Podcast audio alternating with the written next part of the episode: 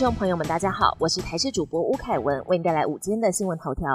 今年第二号台风马娃今天增强为中度台风，气象专家表示，气象局台风路径前世预测图显示，马娃台风在菲律宾东方海面持续增强，今天清晨已经跨过中台的门槛，未来不排除达到强台的强度。预测向北北西渐转西北西，五天之后跟台湾还有段不小距离。另外，今天深夜到明天凌晨，梅雨季的第四波移动性锋面抵达，各地将转有阵雨或雷雨，其中有小范围强对流发展，应该注意气象局及时天气讯息，慎防剧烈天气如雷击、强风、瞬间强降雨致灾。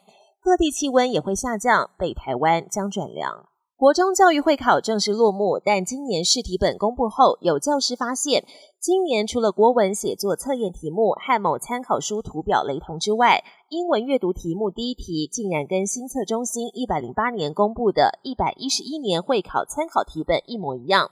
新测中心证实此事，为了公平起见，这题将送分，也要厘清为什么会出现重复的题目。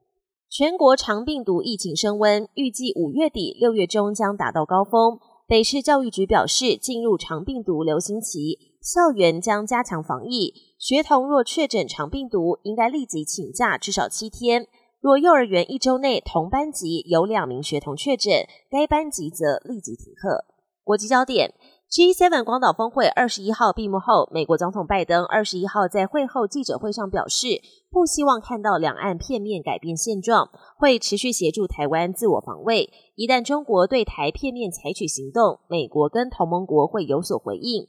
但拜登也强调，中国跟美国及其盟友之间的冲突并非不可避免，间谍气球恶化的美中关系渴望很快开始解冻。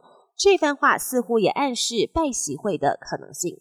意大利豪雨成灾，东北部地区严重洪水，造成至少十四人死亡，三万六千多人被迫撤离家园，灾损无法估计。正在日本参加 G7 高峰会的意大利总理梅洛尼也提早返国救灾。全球天灾频传，中国新疆最近发生沙尘暴，民众拍下了画面，沙尘宛如一座沙墙，能见度不到一百公尺，空气品质令人担忧。SpaceX 猎鹰九号火箭搭载一组民间太空人顺利升空，当中包括沙地阿拉伯首位女性太空人。火箭从佛州卡纳维尔角升空，预计隔天上午跟国际太空站对接，展开为期八天的太空任务。期间将从事大约二十项科学实验。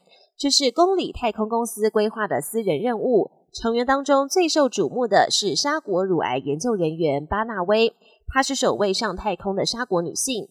另外也包括一名沙国战斗机飞行员、前 NASA 太空人以及一位来自田纳西的富豪。本节新闻由台视新闻制作，感谢您的收听。更多内容请锁定台视各节新闻与台视新闻 YouTube 频道。